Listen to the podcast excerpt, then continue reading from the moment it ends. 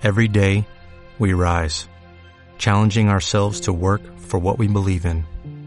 At U.S. Border Patrol, protecting our borders is more than a job, it's a calling. Agents answer the call, working together to keep our country and communities safe. If you're ready for a new mission, join U.S. Border Patrol and go beyond. Learn more at cbp.gov/careers. Bienvenidos a la nueva temporada de. Cuatro Reviews y un Funeral.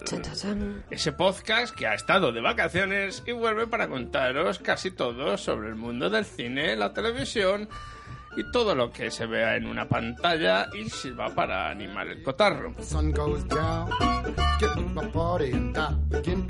Esto... No me interrumpas. Que Vale. me sacas del hilo. Vale, perdón, perdón. Ya empezamos, ya empezamos. Pues sí, ya hemos, después de, de, varias- de, de este descanso estival bien merecido, volvemos a la carga.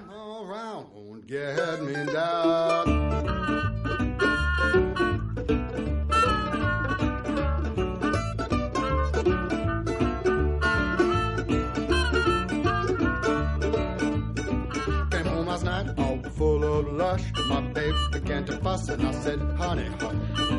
I don't care what the people are thinking. I'm not drunk, I'm just drinking. Para amargaros, digo, para entreteneros Bueno, y eh, hacer que los masoquistas radiofónicos se vuelvan a sentir bien. Esto... hoy tenemos. Bienvenida, Conchi, después de estos tres meses que ya has interrumpido y tal, porque sí, ya está... Que uy. Qué mal, qué mal. ¿Cómo te echo de menos, por- Rubén? Sí, hoy, es muchos más ruidos. Es porque, lamenta, para bien o para mal, hemos salido del Zulo donde grabábamos. Para antes. bien, para bien, para Para bien, bien. para bien. Para mal porque oye más ruidos y estamos en otro bien. sitio donde tenemos, lamentablemente, el tren, el avión. Estamos en la ciudad, chicos, Estamos en es la- lo que también tiene. estábamos en la ciudad antes. No. No. Estamos en The Hobbiton. Wilderness. Estamos en Hobbiton. ahora, ahora estamos en la urbe y esto es lo que tiene. o sea, en el es lo centro, que tiene, es lo que Yo tiene. reconozco que, que, que es así. Mira, cuando grabamos el otro, cuando grabo el otro podcast o tenemos que hacer Mm. este con César, se oyen mucho más ruidos porque está en casa. Pues eso. Y, es- y eso que el micrófono que utilizo para grabar en casa es mejor que este y coge menos sonido, pero, de momento vamos a tocar madera porque de Pero- momento no han venido ambulancias. pero Pero, cuando pasa una ambulancia que yo fiesta. haremos un, no sé. Pero bueno. Eh, y nada más, Conchi, por Dios. Por Dios de qué vamos a hablar en esta primera semana de esta nueva temporada de Cuatro Reviews sin funeral mañanero. Pues en el programa de hoy os hablaremos de lo siguiente.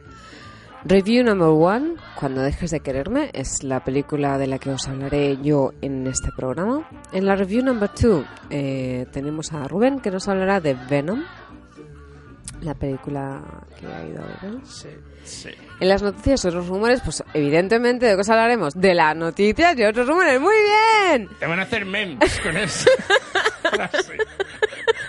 Así te lo digo. Conchi. Review number- no sé lo que es memes, no tengo ni idea. Mem, meme, un meme o como narices ¿Qué lo es llamen. eso? De que te se ve una foto y luego escriben algo que tenga relación con la foto para que lo comparta. Va, tío, no van a ser tan... Hombre, no. En la review number por digo que van a hacer memes, es que lo voy a hacer yo. de eso ya me lo creo más. Qué miedo me da. Tengo una app para hacerlos y todo. ¿Ves? Eh, ¿Ves? ¿Ves? Es que es que es malo, ¿eh? Review number three. Os hablaré de la serie Benvinguts a la familia. Bienvenidos a la familia. En estrenos semanales os hablaremos de los diferentes estrenos que acontecerán en tanto en Reino Unido como en España para acabar con, primero, el funeral en el que Rubén nos hablará de cuando el... ¿Qué? ¿Cómo se lee esa cosa de con... No, no hace falta que lo pongas, le das el, el- la almohadilla. o hashtag, si quieres decirlo en inglés. Cuando el Me Too se convierte en ruido de fondo. Y ya acabamos con la review de animación, en la que Rubén nos hablará de Disney Chanted. Disenchantment debería ser, que no cambian. por cierto. Disenchanted. Disenchantment. Disenchantment. Bueno, Desencantado. ok, Disenchantment.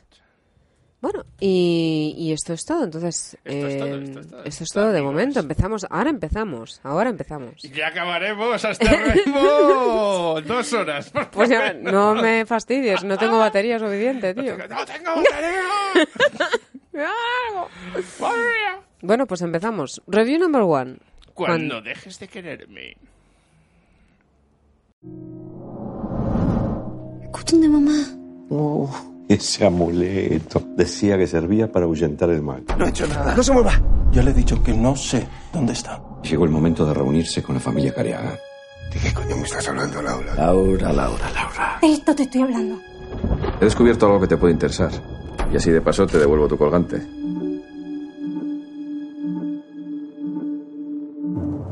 ¿Y el tuyo? ¿Dónde está? Pues Cuando dejes de quererme es una de las películas que se han estrenado en el Festival de Cine Español en Londres que tuvo lugar el fin de semana pasado en esta ciudad. Eh, bueno, la London Spanish Film, el London Spanish Film Festival pasa dos veces al año, una es en primavera y otra es ahora, en octubre. Final de septiembre, principio de octubre. Y en estas, bueno, en, en esto, pues, en este festival, una de las películas que pasaron fue la de Cuando dejas de quererme. Una película que yo tenía muchas ganas de ver porque eh, era una producción eh, medio argentina, medio española. De hecho, se podría decir que es medio vasca porque, bueno, está ambientada en el País Vasco. nombre de los actores... eh, Sí, es que bueno, el director es Igor Legarreta Y los actores son la mayoría son vascos. Entonces, eh, bueno, os hablo un poco de, la película per se. Eh, Cuando dejas de quererme es una cinta, como ya nos hemos dicho, se estrenó en el 2018 de Igor Legarreta y es, eh, bueno, fue la primera vez que se estrenó en Reino Unido el fin de semana pasado. La coproducción argentino-española eh, bueno, nos cuenta básicamente la historia de una chica que se llama Laura. Laura eh, está interpretada por una argentina que se llama Flor Torrente y de la familia de Laura. Entonces, básicamente lo- la historia empieza en un hospital. En, el hospital, eh, Laura está cuidando, está, está cuidando de su padrastro, Fredo. Está interpretado por el argentino Eduardo Blanco, que seguro que sonará, a mí me encanta este hombre. Y bueno, entonces cuando Fredo mm, se despide de ella, pues le deja una carta en la que le explica la verdad de lo que pasó en el viaje que fueron a hacer hace unos años, cuando se fueron al País Vasco, unos años atrás. ¿Por qué se van al País Vasco? Laura, eh, su madre era vasca y su padrastro, Fredo, era argentino. Pero el padre de Laura, el padre biológico, era eh, también del, del País Vasco. Entonces vuelven porque el tío de Laura la llama y le dice que han encontrado los restos de su padre. Bueno, entonces vuelven al País Vasco, entonces ahí pues resulta que hay un seguro de vida de por medio eh, y cuando recogen, digamos, lo que es, bueno, entierran al padre y se supone que recogen el dinero, hay cosas que no acaban de cuadrar, ¿no? O sea, hay una trama ahí un poco rara, cosa que lleva a Fredo, Laura y algún chavalín que hay por ahí en medio, que es Enrico Sagardoy. Bueno, bueno, el padre, bueno, a ver, explico, perdón. Enrico Sagardoy es el padre, el padre biológico, que es Félix, que os sonará por la de Gandía. No, Andía, Andía, Andía. Andía, Andía. Andía, que es la película esta que, bueno, del gigante. Pues el, el- el gigante es Eneco, Eneco Sagardoy. Y luego, pues, eh, el otro personaje que hace como de chico es, eh, que, bueno, el chico se llama Ecoscue, está interpretado por Mickey Spave. El caso es que entre estos tres pues intentan encontrar qué es lo que no casa, por qué no cuadran las cosas, qué es lo que están escondiendo unos y otros y ahí descubren que sale el tema de ETA, ¿no? De, relacionado por ahí. No voy a explicar mucho más porque la trama es muy interesante realmente y es, es bonita de, de ver.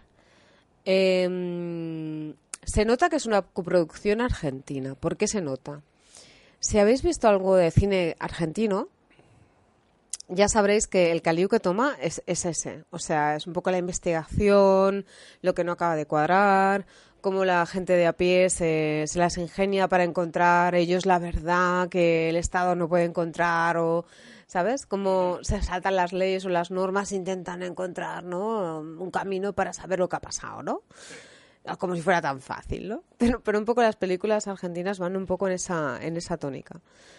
Es muy bonita de ver, es muy bonita. Eh, no es, es una película para todos los públicos, o sea, la puede ver muy familiar, ¿sabes lo que te quiero decir? No hay nada así extremadamente fuerte, a no ser que te Bueno, cause... para todos los públicos que Sí. tengan una edad para poder entender la historia. me Vale, imagino. sí, pero me vengo a referir. Sí. No tiene altos eh, índices de eh, lo que se podría llamar ah, sexo o, ¿sabes? No es aquello guau que te mueres, ¿no?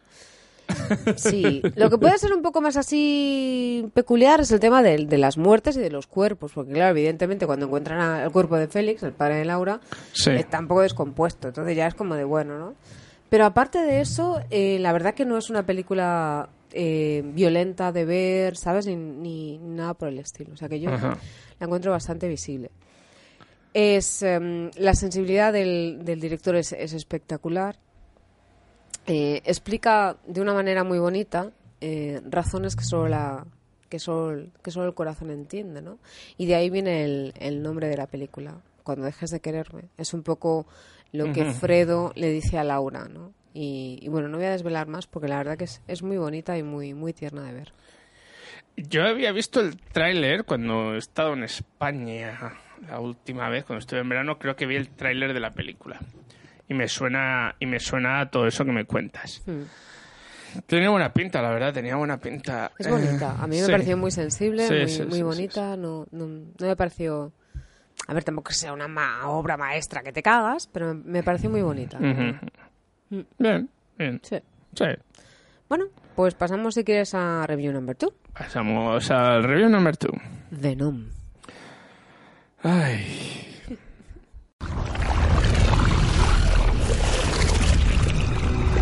What the hell are you? I am Venom, and you are mine. You bit somebody's head off. Fuel in the tank. Think of yourself as my ride. Where are you going? We need Carlton Drake's rocket. You gonna you gonna eat anybody else? Most likely. Oh God. That is why we are here. Cooperate, and you might just survive. That is the deal. Venom. Venom es la película que ha hecho Sony eh, sobre un personaje del mundo de Spider-Man. Uno de los malos de Spider-Man, que luego en los cómics ha dejado de ser tan malo y se ha convertido en un antihéroe. Y, y este es el intento de Sony después de que dijera, "Mm, le hemos cagado dos veces ya con Spider-Man esto y se lo hemos dejado a Marvel, pero claro, tenemos que seguir haciendo películas. Entonces, vamos a hacer esta de Venom, ¿no?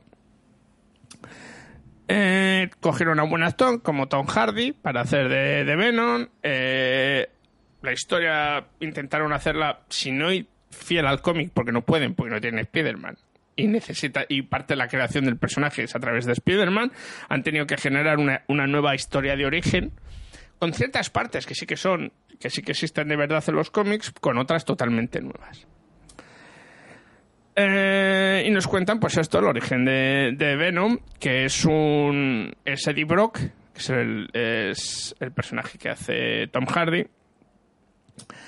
Es, el, es un periodista. Es un periodista. Eh, en este caso, en, en los cómics suele ser un periodista pues, pues, pues, no de mucha monta, que siempre está nunca se adhiere demasiado al, a cómo hacer las cosas. No es que sea mala persona, pero siempre intenta buscar un camino fácil ¿no? a las cosas. Y además tiende a ser un poquito cobarde a la hora de hacer luego hacer ciertas cosas. Eso sí que se en la peli y tal. Intenta, se- intenta entrevistar a un jefe magnate, una especie de Steve Jobs, eh, que, es el, que es interpretado por el personaje de Riz Ahmed, que es el jefe de una de Life Foundation, donde más que hacer mm, Más iPhones, lo que hacen son pues buscar cosas curas y cosas así, ¿no? Y tiene un- pues, una cosa muy así, como muy oscura detrás. Esa cosa oscura es que han conseguido estos simbiontes que les han encontrado en un viaje espacial en un asteroide y se han traído cuatro de ellos. Ajá. Uno de ellos eh, se escapa al principio y otro es Venom, que acaba de una manera u otra llegando a Eddie Brock y formando ese tándem que es Venom. Eh, porque el simbionte per se tiene su propia identidad, su propia psique, entonces habla con él, y hablan entre ellos, que es quizás lo mejor de la película, los diálogos que mantienen entre ellos dos Sí. y cómo funcionan, ¿no? Cómo es Venom, cómo funciona, cómo son los poderes, cómo es el para bien y para mal cómo se llevan a, a caer, el, el- el- sentido del humor un poco raro que tienen los dos, porque tienen un sentido del humor, sobre todo el, el- el simbionte, bastante raro.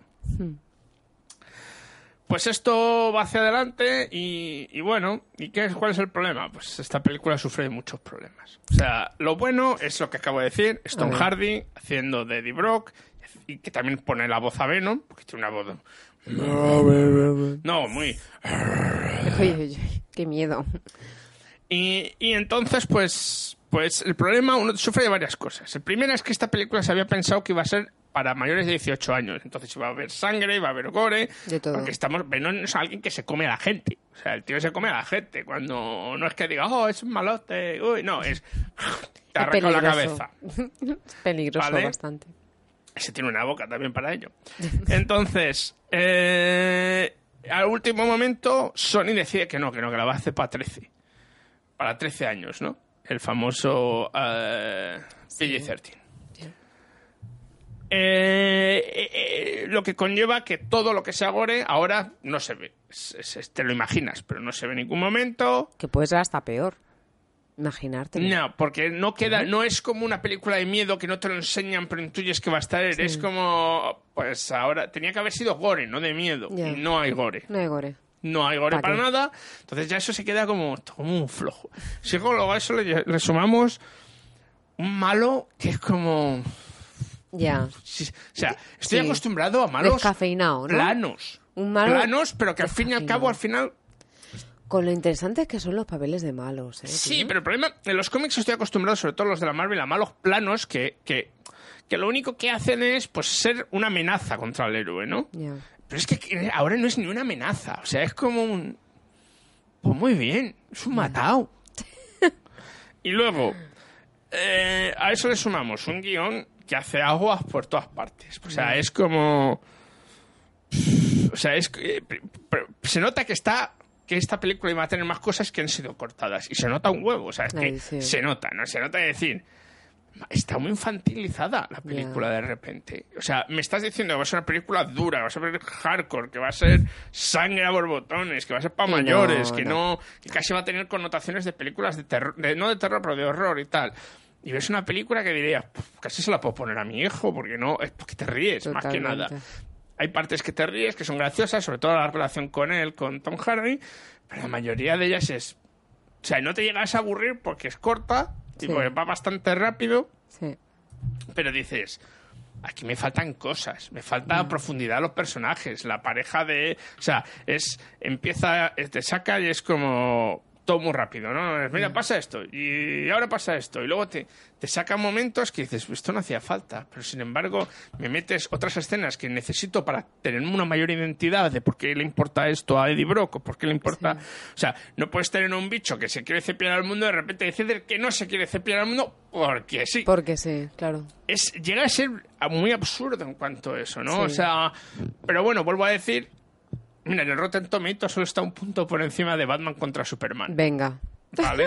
y es como decirle, lo entiendo, porque se hace rápida. Por lo menos, a diferencia de Batman Superman, no estás diciendo, madre, esto no acaba ¿Qué ha nunca. pasado, no?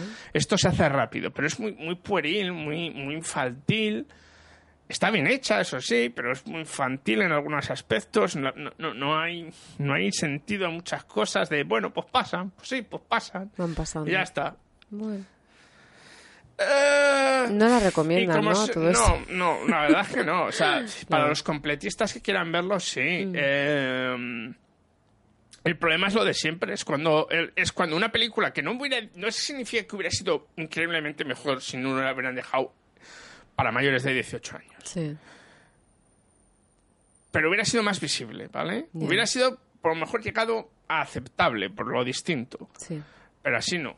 Tampoco. Eh, entonces, para los completistas, para los gustan el personaje, pues hombre, el personaje es mejor que como salía en la tercera de, la primera trilogía de Spider-Man, que era un truño de tres pares de narices. Eh, pues sí, pero para los demás... ¿Cómo que no? Ya te digo, es una película que se supone para eso y, y- y yo creo que hay otras películas de la Marvel que no se las pondría y esta se las pondría a mi hijo. Porque no da miedo en ningún momento y se supone que tendría que dar miedo, que es un personaje que da miedo, que es un personaje... Pero no, Pero no lo da. Muy blanco. No lo da, muy- no, no lo da. Es, ya te digo, Mm. está... Es, es un gran fallo, es eso, es cuando un estudio mete la mano porque creen que es que no van a recaudar tanto dinero. Descafeinado. Tengo una situación encontrada, porque me gustaría que dejaran, que desarrollaran bien a este personaje, es uno de los personajes más interesantes de Marvel, y a mí siempre me ha gustado mucho, yo tengo esta camiseta de Venom, pero esto no es, y me fastidia, porque creo que Tom Hardy lo hace bien, además lo hace, a- no es como normalmente, Tom Hardy es mucho más estoico cuando hace tal, y aquí está muy Muy en un- casi modo cómico, desquiciado, ¿no? Parece que es, que es un esquizofrénico. Sí. Claro, se está hablando consigo mismo. La gente no Sí, ve con sí, quién habla, pero él habla consigo mismo. y, le- y está bien y es gracioso. Pero, pero creo que el problema ha sido es eso, es Sony y, y mucha gente dice que lo han puesto para 13 años para que así la Marvel diga, bueno, vamos a meter también esto en... En Netflix. No, no Netflix. No, no, dentro del, del mundo cinemático de Marvel. Vale. Como ya han Vale. metido a Spider-Man, pues que también lleguen a un acuerdo con Venom. esto y metan a Venom. Pero así no lo van a conseguir. Así que no lo sé, no lo sé. Es, es difícil, es difícil. Y Sony siempre la caga. Es una, es- parece que están ahí. Vamos a hacer la cagada, la cagada, la cagada. Bueno. Pues Pasemos ya a la siguiente parte contratante De la segunda temporada. de la segunda temporada. Las noticias y otros rumores. Pam, pam, pam. La nueva serie de Star Wars se llamará The Mandalorian. Uh, el nombre más feo. The Mandalorian. Demanda. De, de- demandantes. The Mandalorian. De Mandalorian. The Mandalorian Express. Pues sí, esto. Esta película, esta serie que se dijo que la iba a hacer John Favreau, y de la que no se sabía mucho, aparte de que iba a estar ubicada entre el final del Retorno del Jedi y el principio de Force Awakens, el despertar de la fuerza, en esos 30 años. Ahora ya se sabe por fin cómo se va a llamar, The Mandalorian. Y. es eh, importante saber el nombre. el es nombre, el nombre, el nombre, pero es que el nombre dice mucho. que es lo que- para los que sepan de Star Wars, para los demás dice cómo se llama Como el Paquito resto coge de los mortales, como yo, Conchi, hola. No, claro. Sigue, sigue. Eh, Paquito coge cacahuetes, ¿no? Pues no, no es eso. No, no. Go on, go on. Vale, Eh, bueno, pues le han entonces- encontrado un nombre ya. Le han encontrado un nombre. La criatura tiene nombre. Eh, lo que nos y tiene una pequeña sinopsis. Lo que nos cuenta es la historia de un Mandalorian. Mandalor, Mandalor es un es un es un planeta Ok. donde vive una raza de guerreros, son humanos, pues una Ok. raza de guerreros. Y el más famoso de todos es el personaje de Boba Fett, que es el cazarrecompensas que sale en la primera, en la segunda y muere al principio de la tercera de la, de la primera trilogía original Ya me he que es perdido. uno que lleva un casco así entero y lleva un, un jetpack y tal. Para los que no lo sepáis, la mayoría de la gente que sepa de Star Wars, cuando le dices el nombre de Boba Fett, lo conoce. Evidentemente. Pues Bat es sobre la, el- alguien eh, del planeta de Mandalor. Es una especie de western, porque va a vivir... Es, no se va a centrar en la batalla entre los el final del imperio y todo eso, sino que se va a concentrar en este especie de bandolero, no está muy bien definido qué es, pistolero, Sí. este pistolero, en, en, los, en un mundo apartado, ¿no? Donde pues, es una especie de spaghetti western futurista. De verdad, vaya. vaya mezcla, tío. Pues sí, pues. Vale. bueno.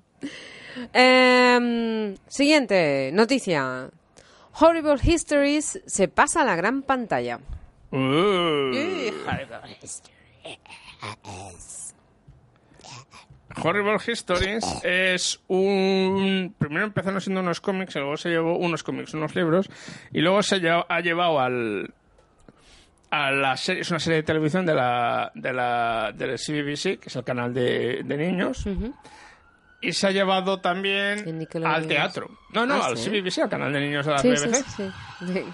Perdón por las sirenas. Van a pasar bastantes, supongo. Y, y lo que y es lo que nos contaban normalmente el Horrible Stories es, son es utilizando las, las cosas más truculentas asquerosas de la historia pues nos te van describiendo y de manera humorística con actores te van des- a- hablando de anécdotas o de cosas históricas no suelen ser muy graciosos ahí yo te ríes bastante con ellos más tienen nombres no distinta cada zona no eh, y esta se va a centrar, la película que van a hacer se va a centrar en Roma, que ellos los Ok. llaman Rotten Romans. Ok. O sea, los, los romanos podridos. Se, se traduce. Rotten Romance. ¿Por Rotten qué Siempre les dan nombres así, Nombres ¿no? así raros. Sí, sí. Esto... Y, y, pues eso, se va, no hay mucho más. El- los que han escrito Horrible Histories van a escribir el guion y hay bastante gente famosa que les gusta esto de Horrible Histories y quieren eh, participar en ella. Eso ya se sabe. bien. Esto eh, va a ser para toda la familia, obviamente. Es una película para toda la familia, pero es más, dicen que va a ser una especie de vida de Brian, Vale. pero para toda la familia, ¿no? Qué, qué horror.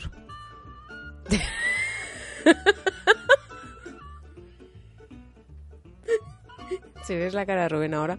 No, me- no me mata porque estoy al otro lado de la, de la mesa. Bueno, pasamos a la siguiente noticia.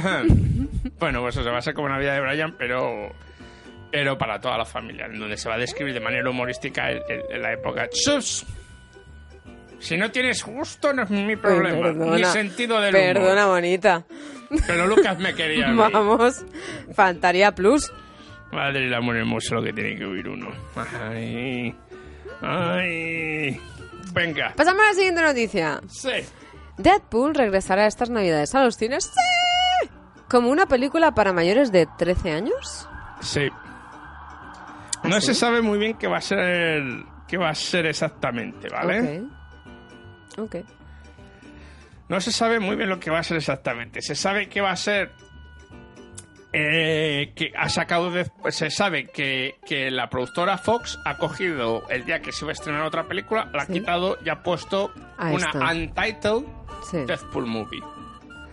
Obviamente no es una película, no puede ser una película nueva de Deathpool porque nos hubiéramos oído. Sí, no podía ser. Vale. Sí, que sí. Vale, vale. Pues, pues obviamente no puede ser eso. Sí. Tiene que ser.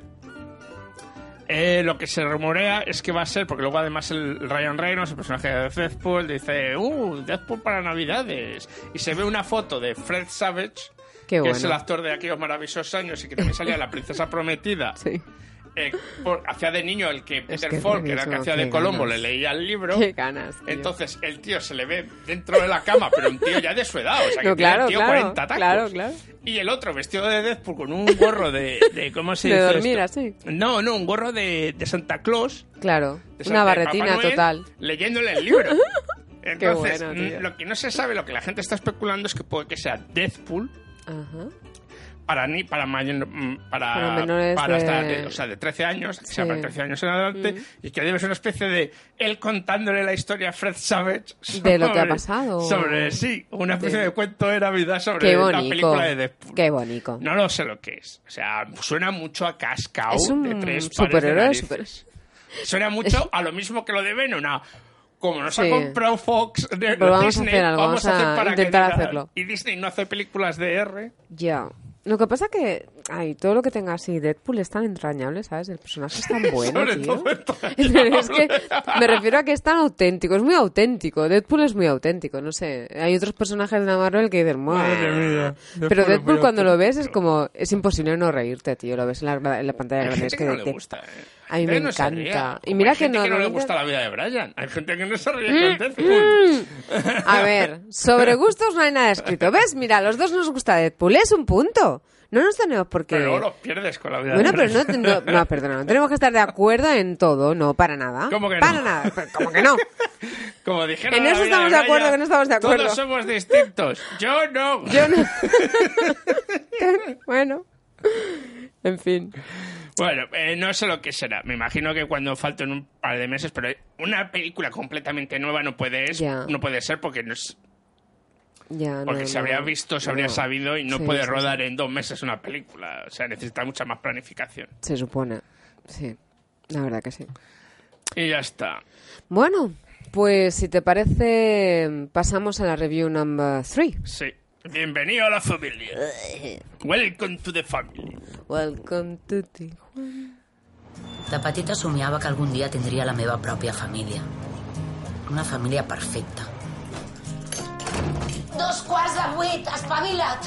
com les que surten a la tele. Només queda un. Li toca. És per mi. Estàs flipant. És per mi. Però les coses... Bon dia, senyora. Bon dia. Les coses no surten mai com una s'espera. Això és un ordre de desallotjament. Embarguem el pis, senyora.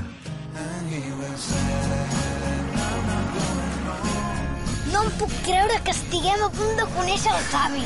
I jo els hi penso demanar els 18 aniversaris i 17 nadals que em veuen.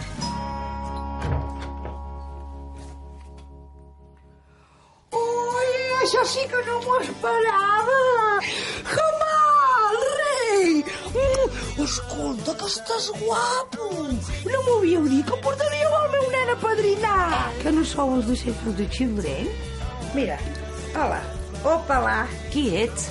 Jo sóc la dona del teu pare, o sigui, tu madrastra. Uh! Què ets? Hòstia puta! Què ets? Què ets? Oh! Escolta, per favor, acabo de fotre l'antialgues, hombre! Home, qui són? Hòstia, policia? Uns gamberros s'han colat a casa meva. Cuéntanos, Conchi. Pues Benvinguts a la Familia es una serie de Netflix que se ha estrenado este año, en el 2018.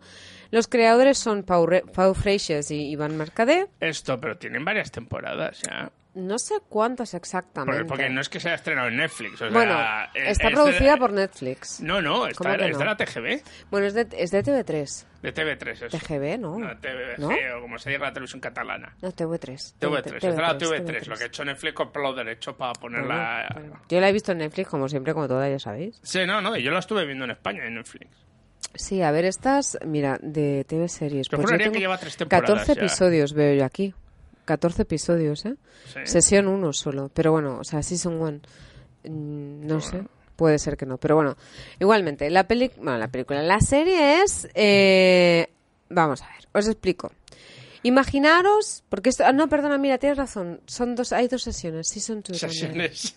Sí, es La de la tarde la de bueno, la noche. la Season 2 lo que pasa es que solamente han hecho un, un episodio. Este es, sí. Ah, eso es verdad, sí que... va- ah, no, pues yo pensaba que llevaba más, fíjate. No, Season 1, Season 2. Bueno, pues eso, temporada 1, temporada 2. Os explico.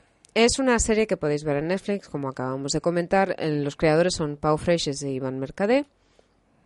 Y básicamente imaginaros una familia caótica. Eso que es una familia moderna, es decir, No, el no. concepto de familia que tenemos entendido como los ancestros dejó de existir hace mucho tiempo. Entonces ahora, eh, pues visualizamos en esta serie una familia real. ¿Real qué es? Pues una madre, sí, Pero real, no sé. es una familia buenísima. Como la Es madre que la parió, Mira, vamos. estaba escribiendo. Fíjate que lío tengo aquí No, montado. no, no, ya, si yo me acuerdo... que- Espera, déjame que la explique, déjame que la explique. Entonces, imaginaros una familia atípica. Quiere decirse, tenemos a la madre, que es Ángela. Ángela la interpreta Melanie Olivares y es la Mara, porque todo esto es en catalán, la serie es en catalán, como decía Rubén, sale en TV3, o sea, es catalán. Catalán no parla. Aunque está doblada por los mismos actores en Netflix, la En veis castellano, ¿eh? también la podéis ver. Pero bueno. Tenemos a la Mara, que es Ángela. Entonces Ángela, eh, su, su marido, la dejó hace mucho tiempo. Entonces, el, el, todo esto me he tenido que hacer un croquis del 15, ya os lo intento explicar. Entonces, el hermano del marido, que se llama Nando, que es Iván Masagué, se va a vivir con la familia. La familia la forman eh, el hijo grande, que es Fran, Nao Albert, que tiene 22 añitos. Entonces está también el, el hermano mediano, que es David, que lo interpreta Leti Sene. Y luego está la hermana pequeñita, que es eh, Sandra, no, Sara, Sara, que la interpreta Nona Carduné. Ella tiene nueve años en la serie. Entonces, esto la familia de los cinco pues tienen un problema mega gordo, empieza el primer episodio de, de pasta, no pueden pagar, básicamente les van a embargar, básicamente les embargan. ¿Eso qué hace? Pues que Ángela eh, tiene que tomar medidas, medidas, ¿qué hago? Pues ¿qué hago? Pues pido pasta. ¿A quién le pido pasta? ¿Quién tiene pasta? Mis padres. Entonces, ¿qué hacen? Se van a ver a los yayos, a los abuelos, se van a ver a los abuelos, se pican a la puerta, la primera que abre la puerta es Victoria. Victoria es un personaje súper característico, Rubén ya se está riendo, porque es la ¡Hola, nena! ¿No? O sea, la Victoria Sobre es buenísima. Es la actriz que lo hace. Es bueno, es, ella es Yolanda Ramos, es buenísima, Que lo- es del lo grupo La gorda, Cubana, que de la luego cu- hizo- lo gorda, es, es este, esta, típico- típica persona que en su juventud quiso ser actriz pero no pudo serlo y tiene esa, no tiene una- un acento catalán, que te mueres, hola nena, y además así, no tan, tan mona ella, Esta actriz total, que se hizo famosa sobre todo por, a- por, por imitar a, a la Campos. A la Campos total. Cuando hacía el programa Bueno, este es que de la- de la los cubana. personajes la son muy buenos, los actores también. Entonces, Victoria es interpretada por Yolanda Ramos, como lo decía Rubén, es la mujer que no la madre de Ángela, pero es la mujer del padre de Ángela. Entonces, el padre de Ángela, como ya os decía, esto ya es un poco quilombo, ¿sabes? Aquí a Esto es el primer episodio, ¿eh? Enterarte- esto es el primer episodio, yo no hemos acabado. Entonces, está el padre de Ángela, que es al que van a ver porque tienen pasta y tal, quieren verlos. Abre la puerta Victoria, que es la, mm, la querida, bueno, la, la, la mujer del padre. segunda mujer, La segunda mujer, suponemos que la segunda, no sé. Y entonces el padre es Eduardo. Eduardo lo interpreta Simón Andreu. Y bueno, entonces Ángela pues intenta comer la olla al padre, al Eduardo, no decir, no comer la olla, sino explicarle, "Mm, hace mucho tiempo que no te veo, mm, me fui de aquí porque no, básica- básicamente no te aguantaba. imposible. Pero te necesito en el sentido de necesito tu pasta. No te necesito a ti, pero necesito tu pasta, ¿no? Tus nietos necesitan Mientras tu pasta. mi familia. Entonces, mientras que están en la casa y Ángela está intentando convencerla, aparece otra persona en, en escena que es la hija de Victoria, que se llama Alex, que es Georgina Muros, bueno, interpretada por Georgina Muros. Entonces, Alex eh, tiene un rifarrafa así un poco pim pam pum con el germà gran, que es el hermano grande, que es Fran, que es el que tiene 22 añitos, que es un poco así como... Es el friki. Es, sí, a ver, No, tiene... no, es un poco, no, es el Es- friki. tiene, o sea, las habilidades eh, es, es muy inteligente, pero a nivel social el, No, el pobrecito cero. le falta. Cero, sí. Entonces, bueno, Alex tiene ahí un, un- no me gustaría que este tío me, me guste, pero resulta que me gusta más de lo que yo pensaba, ¿sabes? que vamos, que... Y el que está flipando de, ah, teta, ¿sabes? Por favor, ¿qué ha pasado, no?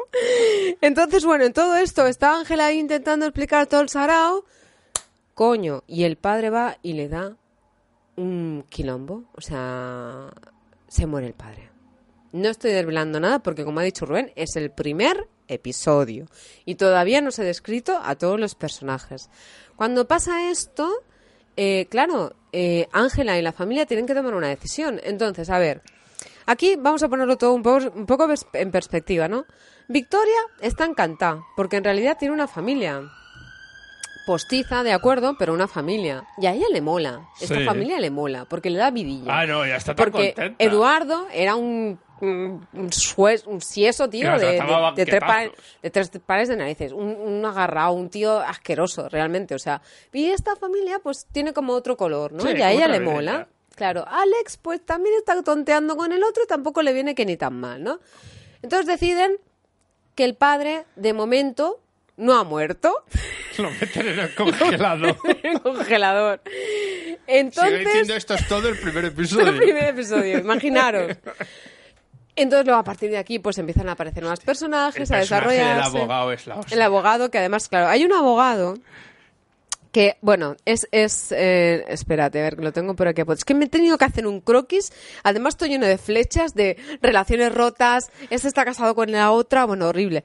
El Luis Villanueva, que es el Raúl Dorado. Este es un abogado que es aquí donde no cobro hasta que no se solucione. En realidad lo que el tío quiere es, de es cobrar, o sea, se, se las quiere meter de arriba abajo. Ángela también tiene un hermano, que todavía no aparecerá, pero bueno, ya aparecerá, Luego tiene que es también Marcos. una especie de amigo que fue noviete que es Bueno, policía. es que este es Miquel, Miquel, que es el Miquel Fernández, Sí. que este es inspector de policía, pero el Miquel está casado con la Lili, que la Lili es la Eva Santolaria. Si es que de verdad, ¿eh? No me sacaba, mira, y venía, yo estaba ahí en el, en el bus escribiendo y el tío delante gente no, tiene que haber flipado, porque todo es corazones ver, es muy- rotos. es, muy, es muy absurda, ¿eh? La historia. Es buenísima. Y los actores les hay muy buenos y les hay que son... Los que hacen de hijos son... Los niños catalanes normalmente tienen un buen nivel, ¿eh? No son- Normalmente, ¿eh? no, te digo en muy estos. allá, no estos en allá. concreto O sea, no te lo digo, pero pues, por- porque tienes a Yolanda Ramos, tienes Claro. a... Para mí los mejores con diferencia son Yolanda Yolanda, Ramos, Ramos, Melanie Olivares también. Mm, no es a la mí que me mola. gusta. Nunca me ha gustado esa chica Sí, y esa que me trabajaba en Aida y me gustaba Aida y tal, pero nunca me me gusta. No, para mí los mejores son ella, el chaval, el... No, Albert. el- ¿Eh? No, Albert, el Fran, el grande de los hermanos. No, no, no. ¿El mediano? eh, no, el, el Iván Masagué. El que hace hermano del... del El cuñado, que- el cuñado, el cuñat, el cuñat, el El que se Nando. va, el que se va. Es que este es un, un El rockero frustrado. Está bien para Es- y no- bueno, no, horrible, horrible. A mí la, la que más la que más auténtica me parece, pero además sin ser exagerada, es la Yolanda Ramos. Lo También hace es la que tiene unas tablas así. Ah, brutal. Claro, es que esto viene de teatro, esto se Claro, nota no, total. No, no, no es que sean malos, pero los críos están como que incluso Melanie Olivares está y luego los críos No, les hace falta tablas quizás quizás la que hace de hija de, de la Yolanda Alex, Ramos la que Georgina Moros, Georgina Moros, sí. el chico que hace de friki es que se le Se descojarenga todo. se le no se- se- se- es demasiado intenta ser tan tan cliché Bueno. que se pasa A mí me mola, ¿eh? Igual. y el otro pues bueno está ahí un poco de comparsa casi Sí, bueno, es que hay, hay de todo. En fin, pero la película te partes la caja la Eh, serie. la serie, ya habéis visto el, el culebrón que os hemos intentado explicar No es que en un episodio, pues imaginaros si llegáis Sí, al tercero sí, o al sí, cuarto. Quizás a lo mejor si peca algo esta serie es que intenta hacer demasiadas cosas constantemente. Sí, Se atropella un poco a sí misma. Bueno, sí. Eh, te ríes mucho, eso es cierto. Lo que pasa que algunas veces pues eso, atropella da muchas vueltas sobre sí misma. ¿no? Lo que pasa Pero- que a veces es demasiado absurda, quizás. También, Cae un poco en el absurdo. Pero Sí. bueno, es, es, a ver, es muy, es, es muy ríes, buena, te te ríes. Es tan fácil como que si nos gusta, Y apaga y además, se lo comentaba a mi padre viendo esta serie. Digo, mira lo que ha cambiado, ¿eh? O sea, le veía la calidad de grabación, la Sí. calidad de tal, y es como decir, ves esta serie que está Mm. hecha por TV3, que no sé Sí, canal que sí, más sí. pasta tenga en el mundo, Bueno. y no tiene nada de diferenciar en calidad de visual con series estadounidenses, con series Claro, no sé qué. Visualmente más- es incluso mejor que otras series que hay en grandes Están canales más españoles. cercanas quizás a... Bueno, se tiene un acceso a todos Porque, estos ¿Por qué? Pues está grabado seguramente todo con no, cámaras de SLR buenas, o incluso con una red o algo así, mucha cámara en mano para darle movimiento, mucho no sé qué, que hace que sea más rápida y más fresca en cuanto se rueda. Y luego los actores están, ya, ya te digo, yo me parto el culo. O sea, Solo con ver a, a Yolanda Ramos con, esta, con ese acentazo, porque Yo- encima es alguien que es capaz de hacerte ese acentazo Claro. catalán que lo borda. Sí. a hacerte un acentazo de, de, de Almería o de Sí, no sé claro. qué y también bueno, porque lo los de la cubana es que, claro, todo esto, los registros son brutales. Claro, claro. Brutales. A nivel de teatro son brutales. Pero realmente hay señoras catalanas que son así. No, no, son que yo las, que yo buenísimas las he visto, yo hostia, las he tío. oído, yo las he Son oído. buenísimas, buenísimas. ¡Ay, nena! Nena, ven aquí, ven aquí, nena. Es la nena. Te, te recuerda un poco a la, a la Sardá hablando. Bueno, la sarda es más agria. Es más. Pero más cuando te acuerdas cuando hacía los sketches, el, el programa que tenía hace un huevo de años. Sí, ahí te quiero ver. En ahí sí, te quiero ver. Que hacía los sketches y que y hacía, y que se acentuaba todo más. Honorato. Sí. Sí. Pues también lo hacía un poco eso, ¿no? Bueno, yo es que creo que vienen todos de, de esa escuela, ¿no? De, Sí, de esas tablas de, de Pero es que, hombre, es que, es que, que gente así. Hay gente así, Es es brutal, es buenísimo. Hay una amiga... Es, es el cal- talán pijo, ¿no? Es buena, no, pero... Pero no, pero son de buena fe, ¿sabes lo que te quiero decir? Sí, Son, sí, son pero es, ese- pijos, es pero como, son de buena fe, es como ¿no? el, el acento catalán, es, el, el acento pijo español es de una Es manera, como- el, el sí, catalán sí, pijo es de es esta de, manera. Ay, nena, no, no vayas a això ara. Ay, de veritat, eh, la nena. ¿Sabes? Esto es como de primero te, te, te sueltan ahí la, la bocanada y luego, ay, de verdad, ¿eh? Sí, es un poco este rollo. Sí, pero sí, bueno. sí. en fin. Bueno, yo creo que ya pasamos los est- est- estrenos semanales. Estrenos semanales. Reino Unido. Chan, chan, chan. Mutafukaz. Mutafukes. Esta ¿De es- dónde es esto? Esta es una co- es una coproducción franco-japonesa, es una película de animación que yo vi en el Festival de Londres del año pasado y que se estrena ahora. Coña, un año después. Un año después y que durará en cines el día que se estrene y dos más. Así Dos de te lo digo días. yo. No se estrena ni un viernes, se estrena el miércoles. Y Lo que indica que se va a echar el miércoles. Con un poco de suerte algún cine se queda echando algún día más. Está muy bien, eh, ya hablé hace mucho tiempo de ella. Lo que trata es, es de en una especie de mundo medio distópico. Pues está este tío que es una especie de mutante raruno que no se sabe lo que es. El protagonista en un mundo, pues eso, que se mueve entre lo. En Estados Unidos, entre lo magrebí, lo cultura afro, afro se supone que es en Los Ángeles, afroamericana, mezclado con cosas de superpoderes, de cosas de Z, de aliens y cosas así característicos de, la animación japonesa. Entonces es una especie de mezcla, no solo por el tipo de animación, sino también por el tipo de historia, donde mezcla el, el hiperrealismo de las bandas, no sé qué, en Estados Unidos con el, y, la- y las cuestiones de clase, las cuestiones de, pues, de pobreza y tal de Estados Unidos y de raza, con el, el mundo fantástico de la animación japonesa y todo esto. Está muy bien, tiene muy buenas reviews, es, está, no es para niños para nada, o sea, esto es para ver 18 Hardcore. años para arriba. Hardcore, Sexo, ¿no? drogas, sangre por, por, a borbotones, lenguaje soez hasta más no poder. Y está, está muy bien, está muy bien. Además, oírla, aunque esta no sé qué, oírla con francés y con actores, con acentos y no sé qué, porque Está está, hecha con, con Mm. los actores en francés, está muy, muy, muy bien. Bueno, pues a ver qué tal. First Man. First Man es la película que protagoniza Ryan Gosling, es la biopic de cómo llega a la luna el primer hombre que llega a la luna. Bueno. Eh, Neil Armstrong. Sí, Eh, pero... Entonces es la historia de, de él, ¿no? La historia con su familia, los intentos. eh, no, no, o sea, yo no la he visto, o sea, no sé, pero me da a mí que la película acaba con él llegando a la luna. Ya. Y Lo que te está contando es ese proceso. Acabas de este hacer un spoiler que te No mueres. lo sé, que no lo sé, que no lo sé de qué va la película. A ver, spoiler no le puedo hacer. Todo el mundo sabe de qué va no la historia. Bueno, a ver, yo qué sé. ¿Tú qué sabes cómo acaba la Llegaron película? a la luna. Rubén, No ¿tú puede ser spoiler eso. O sea, te voy a spoilear lo que pasó de verdad. Que no lo sé, te estoy diciendo que, que no sé de qué va, hasta dónde acaba o deja de acabar la película. Pero que viene a ser. Que viene a ser. Sí, no, la de que no llegaron a la luna no es una versión. Bueno, lo que se enseñó no sé yo. Esto, lo que se enseñó, está probado científicamente. Puedes coger un ordenador, un receptor y sabes que llegaron a la luna. Porque hay un aparato en la luna que emite, que puedes recibirlo como Hay un gallego en la luna, en todo También, caso. sí. Ah, bueno, no, me, no me empecemos con la teoría de las conspiraciones, que ya A vamos ver, vale, va, va, va. Que, que ya tengo bastante hoy con la vida de Brian. pobre que mío, No, me con es peor, lo de la vida de Brian Ya verás, tío, madre mía. Bueno, pues pasamos a los siguientes estrenos semanales. Bad Times at El Royal. Esto es una especie de fumada que es, no sé de qué exactamente es. Es en un, un hotel eh, que está entre dos estados, entre el estado de Nevada y el de Colorado, no estoy seguro. En Está- Estados Unidos. Sí, que, o sea, una mitad del hotel está en un lado y otra mitad del hotel está en otro. Por lo tanto, hay leyes distintas según en qué lado del ¿De hotel verdad? estás. Claro, curioso. porque hay leyes feder- hay está la ley federal en dos países. Pero la- el, el hotel tiene que ser mega grande de narices, ¿no? A ver, que no estoy diciendo que existe de verdad el hotel, ¿eh? Bueno, ya, es pero- la película, sí, el hotel es grande, es no sé qué, muy bonito. Esto es en los años, de los años 60, una cosa así. Hmm. Entonces, este, este grupo de personajes van llegando al hotel Me recuerda mucho a una película. a una, a A 500. varias, tío. O sea, 500. Y, y a, bueno, The Bridge, para empezar, con lo del cambio de, ¿sabes? Lo Sí, sí, no, pero luego tiene, se parece a, a la de Tarantino, esta de Hateful Eight. Se parece a...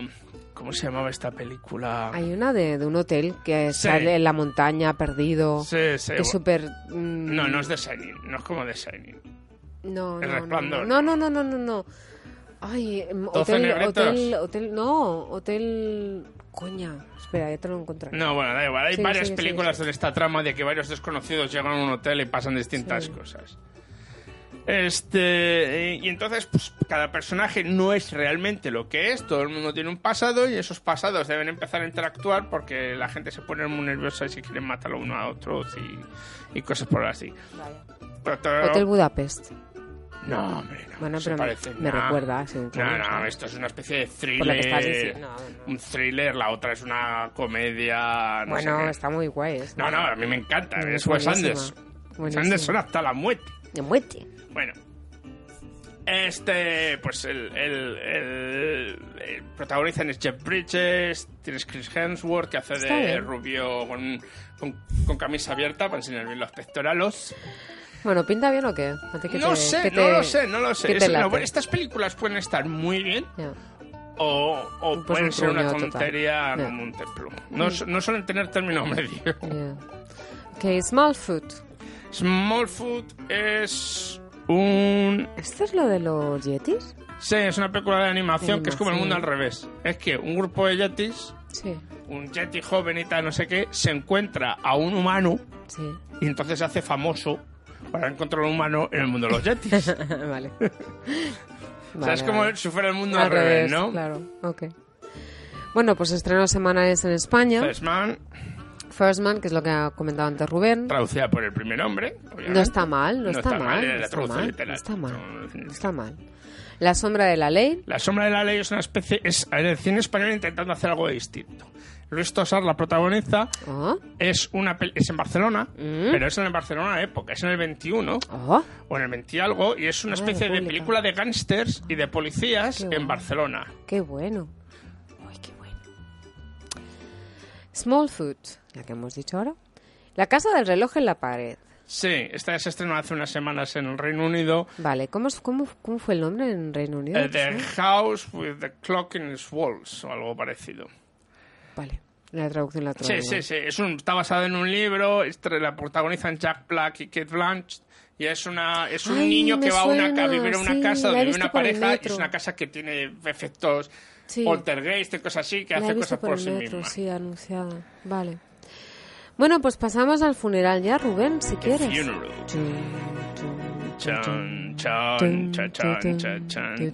Y ahora suena la ambulancia de fondo. Cuando el Me Too se convierte en ruido de fondo. Almohadilla. ¿Te acuerdas? ¿De qué? Cuando salían en, en- ¿De qué? en- cuando era los cuando salían los programas eso de manda tu mensaje con el móvil, Pero almohadilla. tío, esto era a las 50.000 de la No, mañana, hombre, esos pero programas. el Sálvame alguno de estos de Yo qué va a ver, ¿Qué el? Sálvame yo. No, coño, No ya hace más que gritar. ¿Cómo yo Que no ya lo sé, pero hace años te, o el Crónicas Murcianas te decían, Murciana. te decían, mándanos, si quieres poner verde a Manolo, mándalo con el, el mensaje con hashtag... me- No, la verdad que no. Y ahora se- es porque se usa en Twitter, por eso se ha quedado, y en Facebook, se ha quedado con el mito. se lo dejo a, mi madre, que la pobre, como está medio, medio teniente de lo suyo, es lo único que escucha bien, ¿Cómo se porque como tiran todo... Da igual, las tertulias, las tertulias políticas también se gritan. Ta- Bueno, pero no tanto, ¿sabes? O sea, tú, Bueno, de verdad, ¿eh? noche no sé yo. ¿eh? Telita, tío. No, bueno, esta, esta ya directamente no la pone. Bueno, pues lo que quiero decir es del cuando el Me Too se convierte en ruido de fondo. ¿Por qué hablamos de esto? Porque después de este verano, no se ha dado cuenta de la cosa ha ido apareciendo, se sigue hablando de él, siempre está ahí, pero ya no es lo que era, ya no, no están saliendo gente que ha sido acusada, que ha sido no sé qué, está empezando como a que empieza a resbalarle ya un poco, ¿no? Como que ya no se pega como se pegaba ya no antes. mismo antes, Encima sí. ha habido problemas con una de las una de las de las que acusó a uno de ellos a- a- una de las que acusó a, a Harvey Weinstein eh, de haberla violado luego otro actor que trabajó con ella la acusó a ella de que había Sí, tenido que relaciones con él y era menor y no sé qué Empiezan a salir los trapos sucios, como es normal. Claro, no, y, y- y- y las agencias de PR haciendo lo suyo también, a ver Claro, si me también, entiendes. no, no. Gente que también quiere Esto sacar un provecho también, de esto. claro, esto lo que vende. te dije yo que acabaría pasando un poco que es... al- hay un momento en el que luego al final todo el mundo intenta. ¿Qué pasa? Que se ha quedado como ruido de fondo. Ya Mm. todo el mundo sabe lo que es el Me Too, es la generación del Me Too, el Me Too, ahora cambian las cosas. Y hay algunas cosas que han cambiado, es verdad. pero no- está empezando ya a convertirse en eso que se queda ahí. Pero de vez en cuando lo mencionamos, pero ya está ahí.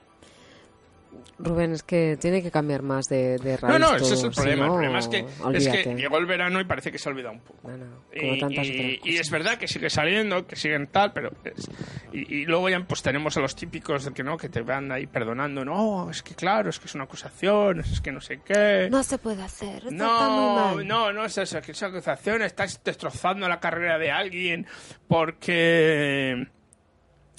Y, y, y por, y no sabes si fijo, los, los perdonavidas, estos que salen justificando, y encima el problema de esto es que mucha gente de esta, mucha gente que sale pero tiene un interés en ello. O son, o son, son incluso peña que tienen agencias de PR, de relaciones públicas, que se dedican a sacar esto.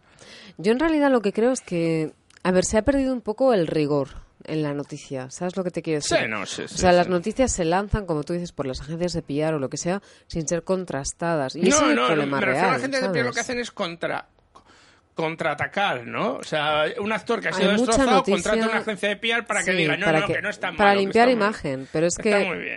Pero ese es el tema, ¿no? O sea, no... La época malo del internet, para bien o para mal, Para bien o para mal. es que no hay nadie que diga, oye, que esto tendríais que, por lo Yo menos... conocí a un chico que trabajaba en eso. Además, cuando me explicó lo que hacía, yo le dije, digo, pues me parece fatal. ¿Cómo puedes dormir por la noche, no? No, o sea, mm, tu jefe o tú en la empresa esta, o sea, realmente, eh, ¿cómo hacíais la selección de quién era la persona a la que ibais a representar? ¿Era por un tema monetario o era por un tema mm, de prestigio? Claro, me lo, me lo camufló muy bien, ¿no? Pero luego al final fue como de menos mal que has cambiado de trabajo, ¿no? Porque vaya mierda de curro, ¿Cómo tío. puedes dormir por la noche? a Sinceramente, o sea, yo he trabajado con cosas así, cobraba por ello, pero bueno, no era tan heavy como lo que me estás contando, porque es muy no, bestia. Hay, niveles impresionantes. Brutal. Entonces, pues es eso. Mira, la última esta, aunque no es una cuestión de cine, pero mira el... Pero bueno, en el cine ya se está pagando. Es como si de repente ha dejado de existir. Bueno, ya no, ya no hay gente siempre que es estará, acosado. siempre estará, siempre estará. Lo que pasa es que se cubrirán de otra manera, lo camuflarán de alguna otra, Claro, ¿sabes? no, no, está Y claro. está. es lo que hay, y punto, pero bueno. Y ahora pues tienes esto, en la última, la de la mujer esta que va a declarar a, a- contra el juez este que quieren poner en Estados Unidos. Ah, no sé, ¿cuál El este? que ¿Qué quiere ser- le quieren poner como juez del Tribunal Supremo en Estados Unidos. En Estados Unidos, Y ¿y qué hay pasa? varias chicas que la han acusado de, de violación. Madre mía. Y la monta un circo. Y claro, la gente empieza a decir, a justificarlo, ¿no? Es que, es que a lo mejor, es que no la veía yo. Es un poco como lo de la. La ¿Cómo se llamaba? La manada. O Ay, la manada, España, por es favor, igual. por El favor. problema es ese, es que se acabe convirtiendo en ruido de fondo, en algo que hay que colorearlo un poco, ¿no? Para que no pase esto, pero tú tranquilo, desapareces dos meses y te sale una mierda de estas Y ya está. y ya está. Ya la está. última temporada de Bojack Horseman, que ha salido hace poco en Netflix, lo Borda, borda. ¿sí? Lo borda como lo trata, lo borda como lo enseña, ense- enseñándote también que puede haber, obviamente, de, de- Sí, de- de- primero el cinismo de la ¿no? gente, ¿no? Que según le da aquel viento cambia de un lado a otro y luego además cómo hace el, el propio sistema, cómo lava la cara a la gente. Igualmente, es que no sé, no se puede, no se puede ser tan, yo creo, ¿eh? O sea, a la hora de opinar, opinar es muy fácil, es gratis, ¿no? O sea, todo el mundo y poner el dedo en la llaga, todo el mundo sabemos, ¿no? Entonces es un poco y ser consistente es complicado y tener una información adecuada No, es no, muy no, complicado. Y además es una cuestión de... Y luego, la- ¿cómo, crítico, cómo somos con las También. víctimas? Si a alguien le hubieran atracado, tú no dirías...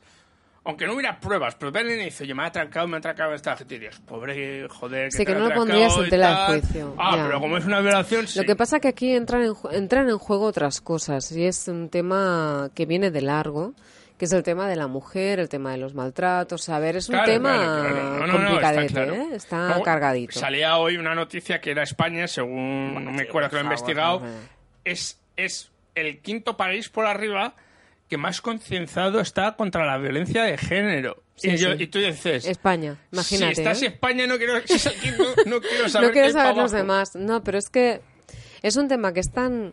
De verdad que hay cosas, mira, a mí hay cosas, Rubén, que con el paso del tiempo, ¿sabes? Me pasa que digo, ¿de verdad que no ha cambiado todavía? ¿Sabes? Que yo me acuerdo de cuando era más jovencita, iba a la, a la secundaria y tal, y ahora mi sobrina que está yendo a la secundaria y todo el rollo, y hay cosas que siguen veces que vamos para atrás. exactamente No, no, hay igual, cosas que tío. van peores. Pero dices, estamos hablando ahora como dos pares de yayos, pero es verdad, tío. no, que me, me sorprende que No, que- no, no, que no no, ha habido sí, una sí. evolución en... No, no, en- no lo ha habido. no, Me- me- en- en- hay cosas que sí, ¿no? Pero, pero hay me cosas sorprende que no, un tío. maromo como el Maluma con las letras que está que hace, ¿no? Que hace 15 años tú no verías una chica diciendo, yo escucho esto, está diciéndote, no, no, ya escucho esto, está muy bien, ¿no? Las canciones eran inocuas, si quieres. hace Lo que 15 pasa es que pero- realmente es un tema de... A ver, es un tema de inteligencia, ya no ni siquiera inteligencia emocional, o sea, es un tema de lo que es la mente ha pasado a un segundo plano, ¿sabes? No es tan importante porque somos mucho más visuales de lo que éramos antes, ¿sabes? Creo yo. Anyway, vamos a dejar ya... Inés, vamos a dejar este tema tan alegre y vamos a acabar con eh, La la, última sección que no va a ser un clásico, porque como hemos visto tantas, yo por lo menos en- yo creo que tenemos varias series que hemos visto este verano Sí. y he dicho vamos a descargar Madre un poco en estas, así que a lo mejor la semana que viene también va a haber dos series en vez de Vale. solo una, porque necesitamos descargar un poco. Y Como ya- que no hay apenas, como que no hay hay, nada que va, no hay, no hay. El problema es que son todas de Netflix, pero... A mí me mola que sea de Netflix. Ya, pero es que hay gente que no tiene Netflix, Conchi. Ya, tío, pero... Hay mucho raro que no tienen. Y el otro día se lo explicaba a uno y me decía, es que es muy caro. Digo, tía, digo, si pagas 5 o 6 libras al mes y ya está. Siete, la más barata. Depende. Digo, a ver, no, te, no, No, la, la más barata es que lo subieron de precio. La más barata creo que son 7 libras. Pero a ver, que tampoco... Pero siendo esto Londres, es que me vale una pinta. La de- una pinta A te ver, vale. una entrada al cine, ¿cuánto te cuesta? Más A que el Pues Netflix. eso te quiero decir, y con Netflix lo tienes todo el mes, todas las veces que Y quieras, mira ahora las coño. cantidades de películas que se estrenan ahora en Netflix directamente. Total, entonces es como de, bueno... Mira, una de las.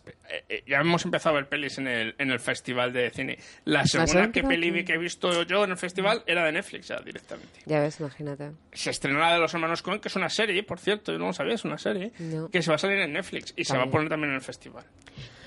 Estaremos ahora de festival, como Rubén ya empezaba a ir. Yo todavía no. Pero la semana que viene me cogió de fiesta, tengo ¿La que vacaciones. viene o la siguiente? La que viene, Eh, la que viene el día un poco de la 11. siguiente. El día 11. Ya vamos. El día 11 y la siguiente. Bueno, venga, vamos a cantar. Nena, nena, nena, nena. Va, Vamos a hablar de Disenchantment. Disenchantment. Hey, welcome to the spa. I'm Chaz. I'll be doing all your body butters and light touching. What are these clamps for? To hold you down while I talk to you. Now let me ask you a few questions. Does it hurt when I poke you like this? Ow. Good, good. Now how does it feel when I slap your belly like this? Ow! Okay, last question. Have you ever been clamped down naked on a slab by a lunatic who doesn't work for the spa? What the hell? Don't rattle the clamps. It enrages me. Pues Disenchantment es la última serie de animación que ha Matt hecho para Groening. Netflix Matt Groening, creador Grande, de grande. Los Simpsons Simpsons. y co-creador de Futurama. Eh, En Futurama lo hacía con Michael Scoren, que es, que es, eh, eh, el- su gran colaborador siempre. DiMaggio. Sí, sí, se queda, Joe DiMaggio se que da voz a los Simpsons, a Homer en, A Homer. en, en- en- en- en Los Los Simpsons. Simpsons. Pues sí, ha hecho esta nueva serie que ha sido bastante... como que ha dividido mucho esta serie. ¿No ha gustado? Hay gente que le ha gustado y hay gente que no le ha gustado nada. Hay gente que yo creo que iba con unas expectaciones de... "Buah, Es Matt Groening, esto tiene que Sí, ser caviar. Y, y- y luego es como... Bueno, es pues, negro. No, es caviar y es, Es una negrito. mierda. Y es la. Es una mierda. O es que, como no es lo que te esperabas, te crees que es una mierda. Puede ser. Puede A mí ser. me ha gustado. A mí me ha gustado. Primero porque yo no me esperaba tanto. ¿vale? Por varias razones. Primero porque está Matt Groening tiene que salir de no hacer una serie que no sea Los Simpsons. Hmm. Porque Futurama no lo hacía él solo. Futurama sobre todo es, es idea de, Mac- de, de Cohen, pero No, lo que pasa es que también se se la relacionaba mucho con no, esto. no, él, él ha trabajado. Futurama, el problema es que la gente se creía que esto iba a ser Futurama segunda parte. Y no es Futurama. Ya. Para empezar, porque experimenta con una cosa. Los Simpsons o Futurama nunca han sido lineales. No, o sea, claro. las historias que cuentan pueden tener una progresión temporal, como los personajes que mueren o Los tal. Simpsons, tío, llevan 50 años en Sí, antena pero y la hay todavía no se ha quitado el chupete. muerto durante los Simpsons ni han muerto, no vuelven a aparecer. No es una, pare- un perso- una- en un episodio Rubén, la Maggie sigue con chupete, tío. no, no, que ya lo sé.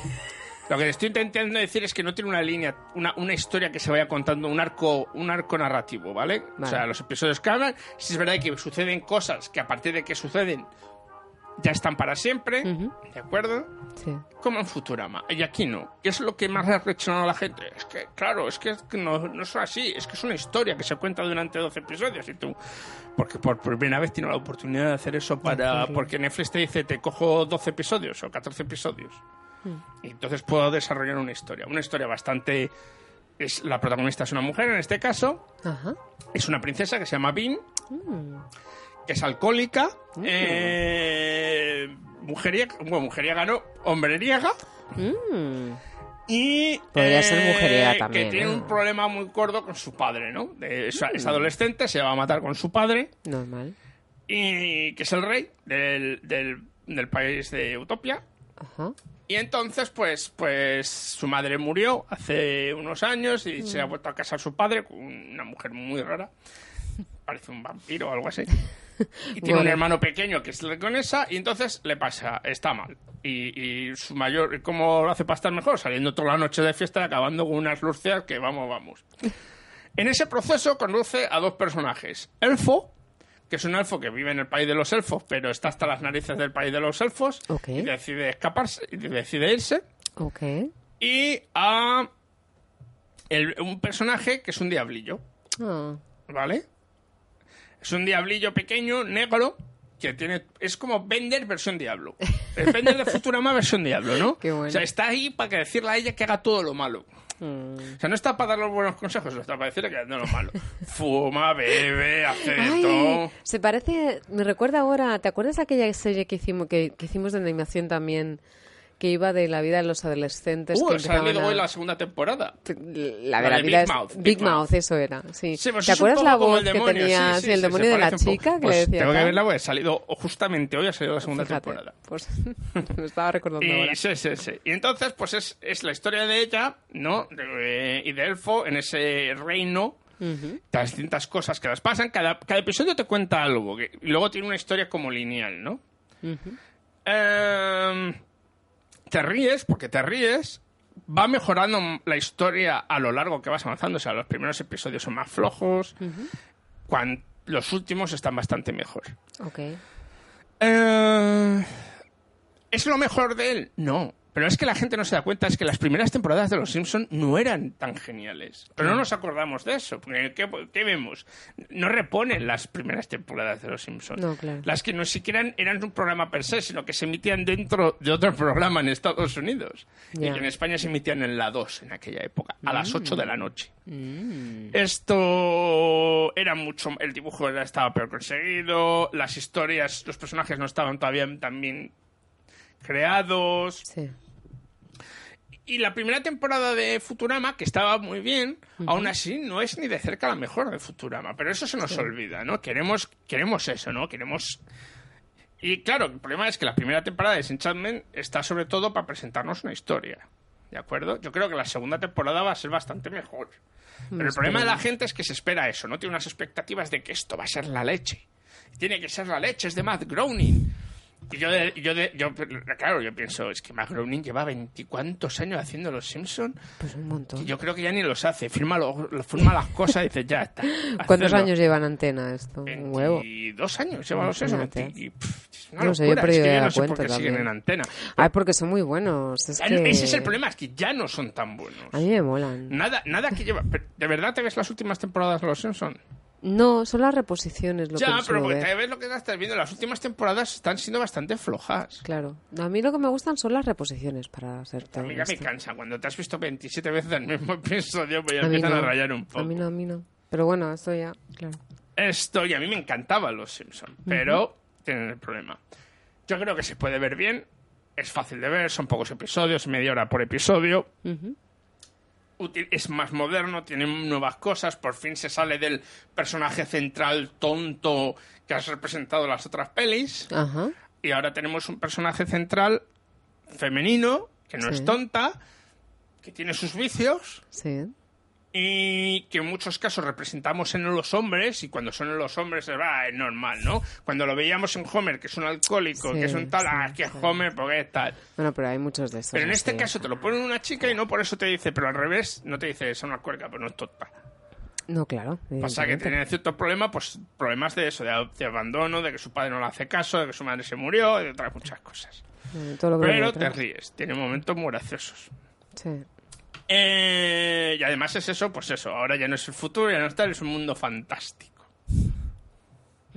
Que permite sus, sus cosas. Y además es, quizás sea la de más para adultos de todas sus series también, ¿eh? Ajá. Así te lo digo. Ajá. Bueno, pues habrá que echarle un vistazo. Sí.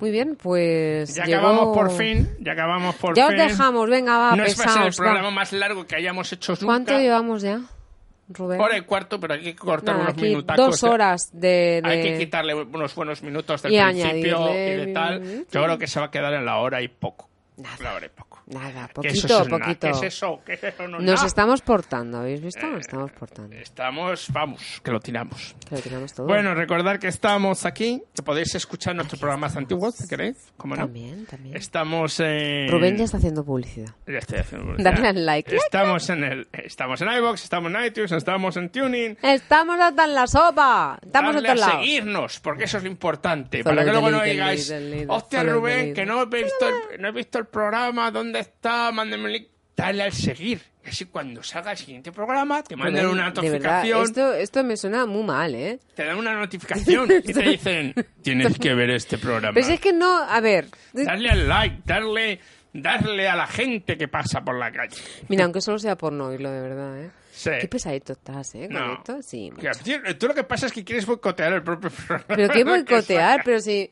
Bueno, ya he asumido que nos escucha gente. Vale. es verdad, Rubén. hijos de nuestra madre. Eh, vale. Like. Que sí, Vale, que es muy importante. venga. Me siento, me siento Like mejor it, like conmigo it. mismo si le das al like y ya si nos seguís. Vale, nos ya, encuentro. tío, ya, sí, venga, hala. Y recordad que también está nuestro otro podcast eh, de cómics que hago con César Castañón, que es por un puñado de grapas. Que estamos en Facebook, que estamos en Twitter, que estamos en, en aquí. Estamos en la conchinchina. Estamos en todos lados. Somos como Dios. En tantos lados. Algunos literalmente. Como tú. Y no mucho más, ya sabéis que ya empezamos, que a partir de ahora esto es semanal, hasta que se nos hinchen los chuflos y digamos que nos tomamos nosotros descanso. O las chuflas. O las chunflas o las alpargatas.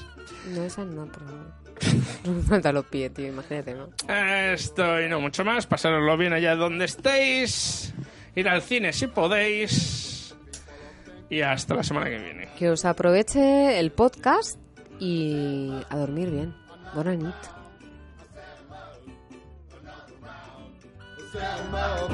Another round, one more.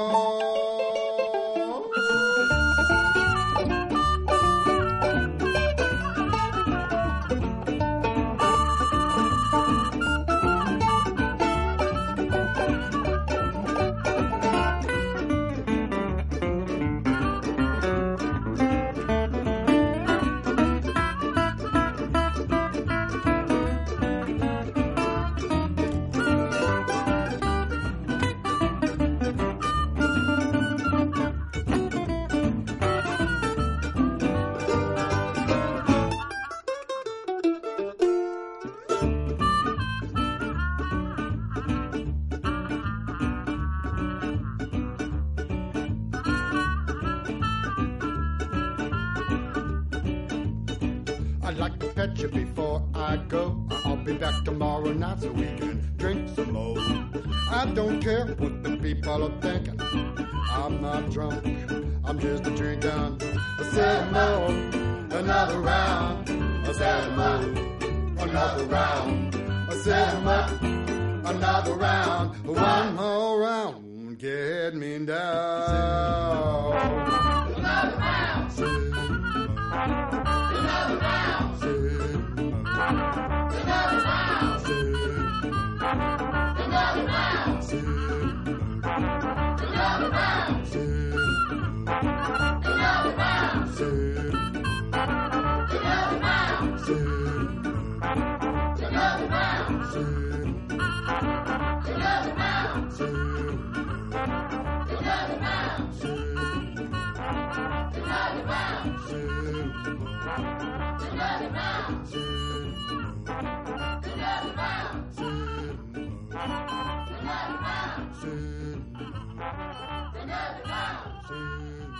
Mother Brown.